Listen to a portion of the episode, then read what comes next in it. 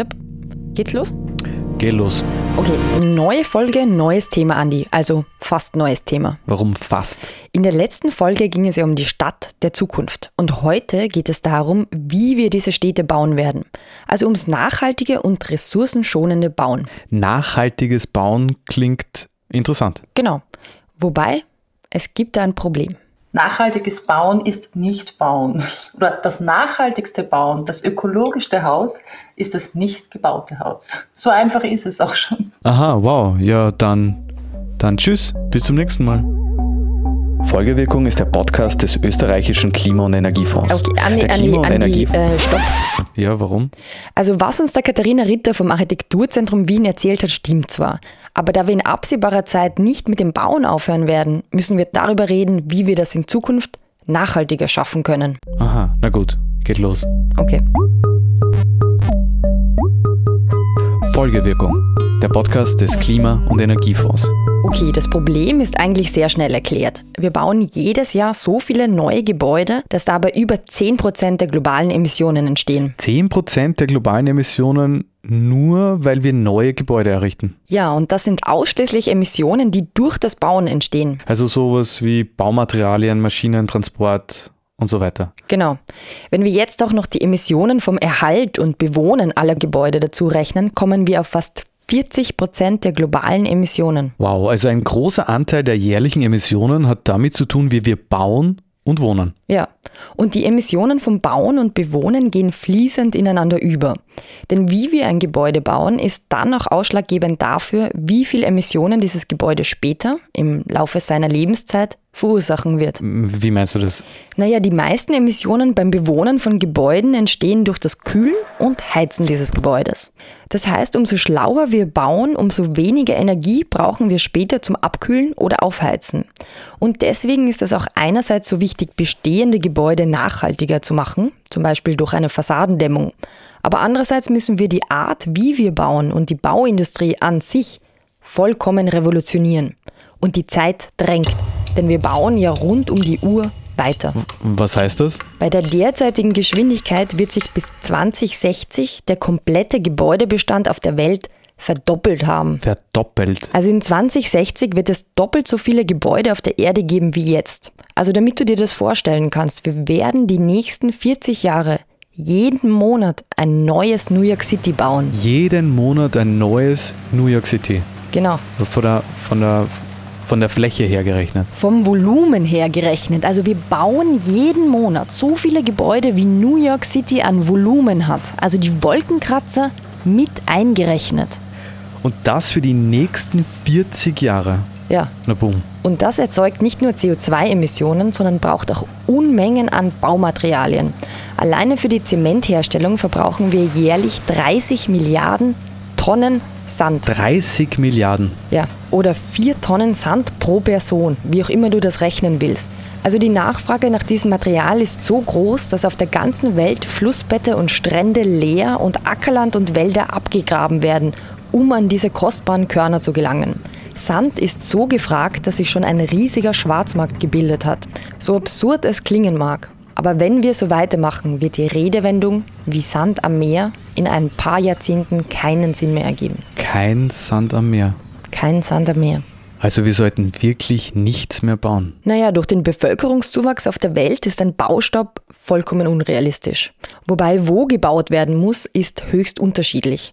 Den höchsten Zuwachs an Gebäuden werden wir in den nächsten Jahren in Schwellenländern wie in China und Indien erleben, weil diese einerseits sehr viel nachzuholen haben und andererseits den größten Bevölkerungszuwachs erwarten. In Europa und speziell Österreich sieht die Sache aber tatsächlich ganz anders aus. Warum? Naja, wir haben in den letzten Jahrzehnten schon sehr, sehr viel gebaut. Wir sagen recht provokant, wir haben uns ausgerechnet, es gibt in Österreich genug Häuser für alle, die hier leben. Das ist die Architektin Caroline Meyer. Und sie hat gemeinsam mit Katharina Ritter, Die wir am Anfang schon einmal gehört haben. genau, also die beiden haben die Ausstellung Boden für alle im Architekturzentrum Wien kuratiert. Und dort sind sie der Frage nach dem Bauverhalten in Österreich nachgegangen. Und das haben sie aus der Bodenperspektive gemacht. Ja, denn wenn wir etwas bauen, dann muss es ja auch irgendwo stehen. Und wenn es um das Bauverhalten in Österreich geht, haben die beiden eine sehr provokante Rechnung gemacht. provokant in der Hinsicht, dass wir eine relativ einfache Rechnung vorgenommen haben. Wir haben ähm, aus der Statistik Austria herausgelesen, wie viele Häuser, äh, wie viele Einfamilien- und Zweifamilienhäuser gibt es in Österreich und wie viele Einwohner gibt es in Österreich.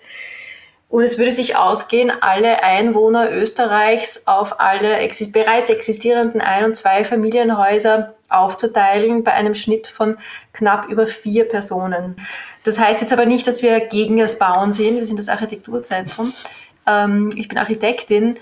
Ähm, das heißt nur, dass unserer Meinung nach ähm, das Bauen im Bestand, ähm, das, das Umgehen mit dem bereits existierenden Bestand ähm, das zielführendste ist und das nachhaltigste ist. Also das heißt, dass wir in Österreich tatsächlich schon genug gebaut haben. Sagen wir mal so, es würde schon genug Wohnraum geben. Den aber optimal zu füllen, ist klarerweise illusorisch. Und das Beispiel Einfamilienhaus deswegen ein rein theoretisches. Aber das Beispiel zeigt exemplarisch eines. Was? Naja, sagen wir mal unseren eher freizügigen Umgang mit der Ressource Boden. Und einer der entscheidenden Gründe dafür nennt sich Zersiedelung. Das Thema der Zersiedelung ist schon seit vielen, schon seit Jahrzehnten ähm, ein großes Thema. Ich würde jetzt einmal provokant sagen, es war früher mehr ein ästhetisches Problem ähm, als äh, das, das Problem des, des, des Bodenverbrauchs und, und des Klimas. Iris, was heißt Zersiedelung? Naja, Zersiedelung beschreibt ein Phänomen, das wir bei uns vor allem im ländlichen Raum beobachten können. Und wie wir unsere Supermärkte bauen, ist ein sehr gutes Beispiel dafür. Aber grundsätzlich sind die Einkaufszentren ähm, sehr viel Mitschuld an der Flächenverbrauchsspirale, in der wir uns befinden. Ja weil sie führt eben dazu, sie führen dazu, dass die Ortskerne aussterben, dass alle aufs Auto angewiesen sind, ähm, ja, und dadurch Straßen gebaut werden müssen, ja. Parkflächen. Was wiederum auch die Zersiedelung fördert, weil es auch keinen Anreiz mehr gibt, im Ortszentrum zu wohnen, weil ja, man braucht sowieso ein Auto. Also Zersiedelung beschreibt einen Teufelskreis. Es stehen zwar immer mehr Gebäude, vor allem in den Ortskernen leer, aber gleichzeitig wird am Ortsrand immer weiter gebaut. Und das Aussterben der Ortskerne führt dazu, dass die Menschen immer weiter auf das Auto angewiesen sind und deswegen immer mehr Straßen gebaut werden. Also ganz verstehe ich es ja nicht. Wenn die Ortskerne leer stehen, warum baue ich dann woanders etwas Neues? Naja, das Ganze hat damit zu tun, wie Gemeinden ihr Geld verdienen. Gemeinden sind sehr daran interessiert, äh, Betriebe anzusiedeln und Arbeitsplätze in der Gemeinde zu haben. Und das führt aber auch dazu, dass die Gemeinden untereinander einen ziemlichen Konkurrenzdruck ähm, ausgesetzt sind. Und es wird nicht abgesprochen, es gibt bereits den Supermarkt 200 Meter, aber der gehört halt zur nächsten Gemeinde. Das heißt, die Steuerneinnahmen gehen zur nächsten Gemeinde.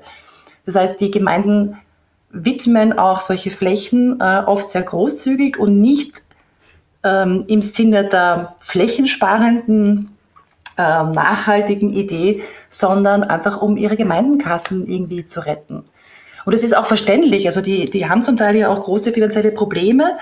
Ähm, und da müsste man einfach bei dem gesamten Steuersystem äh, schon mal ansetzen. Also die Gemeinden stehen in Konkurrenz und der Boden muss es sozusagen mit Beton ausbaden. Genau, was das Beispiel zeigt, ist, dass wir noch nicht gelernt haben, Boden als das zu begreifen, was es ist, nämlich eine knappe Ressource. Und wenn wir in Zukunft nachhaltiger bauen wollen, naja, dann müssen wir uns vielleicht auch harte Fragen stellen. Ich glaube, dass, dass, dass es ganz, ganz wichtig ist, ähm, mal tabulos auch über Rückbau zu sprechen. Ähm, und das finde ich ist auch ein sehr, sehr wichtiges Thema, eben vor allem auch in der Stadt und vor allem auch, wenn man an die sommerliche Überhitzung denkt dass man schaut, dass auch im bebauten Raum so viele Flächen wie möglich nicht versiegelt sind, sondern entsiegelt werden, begrünt werden, ähm, der Boden wieder aufnahmefähig gemacht wird. Ähm, das ist eine ganz wichtige Thematik, die wirklich erst im Kommen ist, weil also auch von meiner Praxis als Architektin ähm, äh, kenne ich das Geschrei, das äh, laut wird, sobald man ähm, von einer Rasenfläche spricht. So, ah, wer soll denn das bezahlen? Um Gottes Willen, was das kostet. Da brauchen wir jemanden, der da einmal in der Woche Rasen mäht und nein, Asphalt bitte. Ja, also auch von öffentlicher Stelle her. Ähm, und da gibt es Ansätze zum Beispiel in Deutschland, ähm, das ist jetzt nur versuchsmäßig gemacht worden, äh, mit Flächenzertifikaten. Ähm, die funktionieren dann vom System her ähnlich wie Emissionszertifikate, dass man, dass jede Gemeinde nur eine bestimmte Anzahl von Zertifikaten hat und so viel Boden darf sie verbrauchen und mehr nicht. Aber eine Möglichkeit, sich etwas dazu zu verdienen, ist eben der Rückbau von Flächen, die versiegelt waren, die bebaut waren, der Rückbau wieder in den Natur, natürlichen Zustand, die Entsiegelung. Also in Zukunft werden auch wieder Flächen rückgebaut werden. Ja, so sieht's aus. Nur das ist extrem aufwendig und produziert auch Unmengen an Müll, weil schon jetzt besteht ein Drittel des gesamten Mülls in der EU aus Bauschutt. Wow. Und der Großteil davon kann gar nicht oder extrem mühselig recycelt werden. Ja, und was gibt es da für Lösungsansätze? Denn wir werden ja auch in einer nachhaltigen Zukunft Gebäude wieder abreißen müssen. Naja, das wirklich nachhaltige Bauwerk der Zukunft denkt eigentlich schon mit, dass es irgendwann nicht mehr gebraucht wird. Das heißt, wenn dieses Gebäude hier in einigen Jahren wieder abgebaut wird, das ist der Plan, das ist ja ein temporäres Gebäude, können diese Bauteile ganz woanders weiterverwendet werden. Das ist der Architekt Nikolaus Kichler. Und er ist Teil einer Gruppe an Architektinnen, die sich im Zuge eines Forschungsprojekts der TU Wien, das auch vom Klima- und Energiefonds unterstützt wurde, die Aufgabe gestellt hat, das Bauen grundsätzlich neu zu denken. Das Bauen neu denken. Wie kann ich mir das vorstellen? Ja, dazu haben sie am Donaufeld in Wien eine ganz neue Art von Gebäude-Prototyp errichtet der viele Probleme lösen soll, die wir heute schon gehört haben. Also, dass wir keine nachhaltigen Ressourcen verwenden? Schlecht dämmen und wenn wir die Gebäude wieder abreißen müssen. Extrem viel Müll erzeugen. Genau. Und deswegen haben sie das Konzept des Vivi-Haus entwickelt. Also Vivi-Haus ist nicht ein einzelnes Haus, sondern vielmehr ein Baukastensystem. Und mit diesem Baukastensystem kann man Gebäude mit bis zu sechs Stockwerken errichten. Also sowas wie ein nachhaltiges Lego. Nur größer. Ja.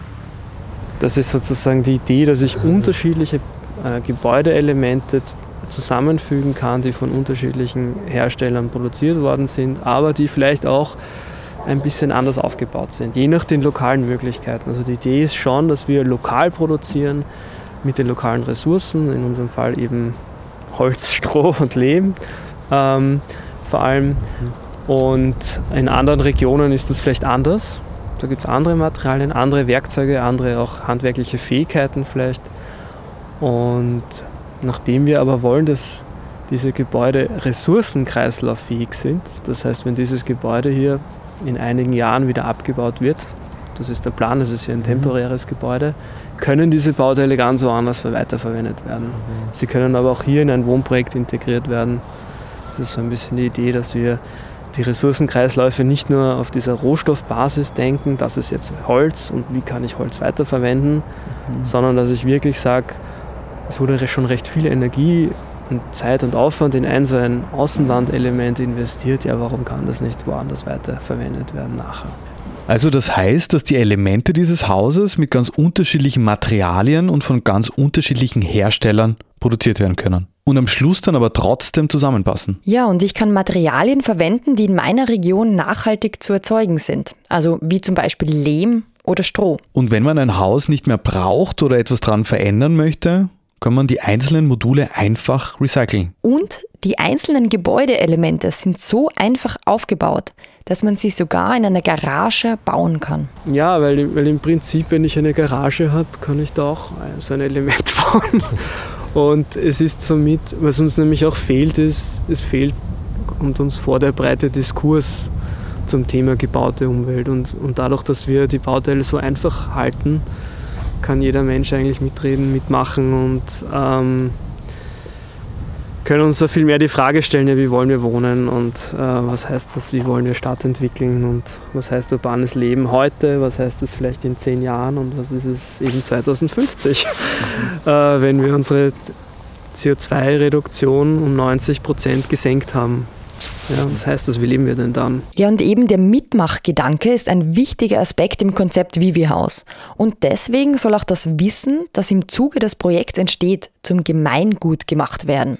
Was heißt das? Die Pläne sollen ähnlich wie bei Linux oder Wikipedia frei zugänglich gemacht werden, damit jede Person, egal wo auf dieser Welt, die Möglichkeit hat, am Konzept mitzuarbeiten und es zu verbessern. Wir haben uns gefragt, wie könnte ein Gebäude entwickelt werden, oder wie können Menschen auch online an der Entwicklung teilnehmen, ähnlich wie Wikipedia funktioniert oder ähnlich wie an Linux gearbeitet wird. Also so quasi, wie können wir das auch mit Open Source Lizenzen vielleicht, das ist eine Möglichkeit, ähm, äh, anwenden, damit ähm, viele Beteiligte das weiterentwickeln können und dass dieses Gebäude oder die Technologie als eine Art Gemeingut äh, ja, einfach veröffentlicht werden kann äh, und viele Menschen im Diskurs zueinander oder Dis im Austausch miteinander aufeinander aufbauend diese Bauweise weiterentwickeln können. So, so ist es ja passiert bei Linux, so ist es passiert bei Wikipedia. Das sind so Gedanken, die wir haben, wo wir aber auch noch nicht genau wissen, ähm, wie wir das genau machen, wo wir uns da aber Gedanken drüber machen. Also ich kann die Bauelemente selbst in meiner Garage bauen und gleichzeitig auch dazu beitragen, das Konzept zu verbessern. Ja. Das ist wirklich spannend. Ja, und mit all diesen Aspekten möchte das Projekt Vivi Haus den Blick aufs Bauen an sich verändern.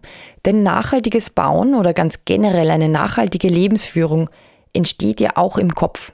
Im Kopf. Also wie wir über Dinge nachdenken und welche Konzepte wir im Kopf haben, entscheidet ja schlussendlich darüber, wie ich mit meiner Umwelt umgehe.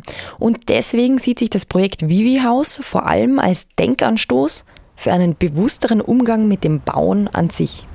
Was, was ich auch bemerke, ist, eine Rolle von uns ist, Architektur und Bauen zu kommunizieren, was es heißt. Also, dass es nichts Abstraktes, Fremdes ist ähm, für Bewohnerinnen einer Stadt, ein Gebäude. Ähm, dass wir einfach zeigen, ja, das ist was ganz Einfaches, das kann man selbst machen, sogar so einfach ist es. Und äh, letztendlich, unsere gebaute Umwelt ist nicht in Stein gemeißelt. Ja, das ist etwas Veränderbares, Gestaltbares.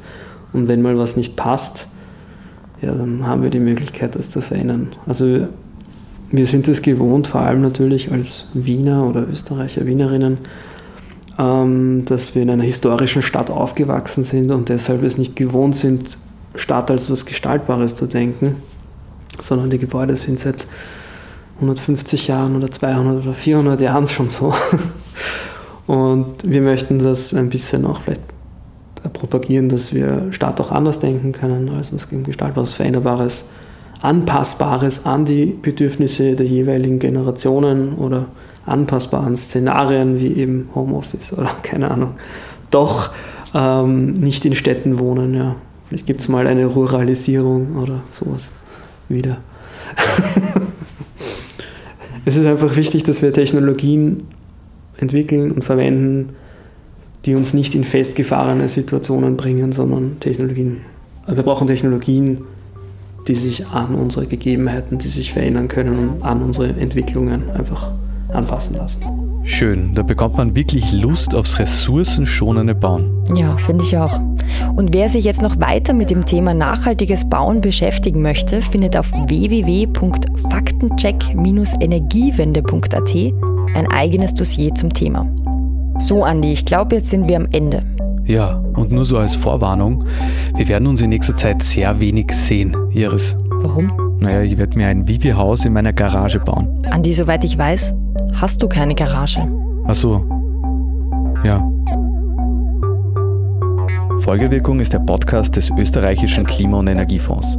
Der Klima- und Energiefonds unterstützt Ideen, Konzepte und Projekte in den Bereichen Forschung, Entwicklung, Mobilität, Marktdurchdringung und Bewusstseinsbildung. Mehr Informationen auf www.klimafonds.gv.at. Dieser Podcast wird produziert vom Produktionsbüro Sissi Grant. Das sind Christoph Wager, Iris Borodschnik und Andreas Fischer. Musik von Petra Schrenzer. Alle Informationen zum Podcast findet ihr auf www.folgewirkung.at.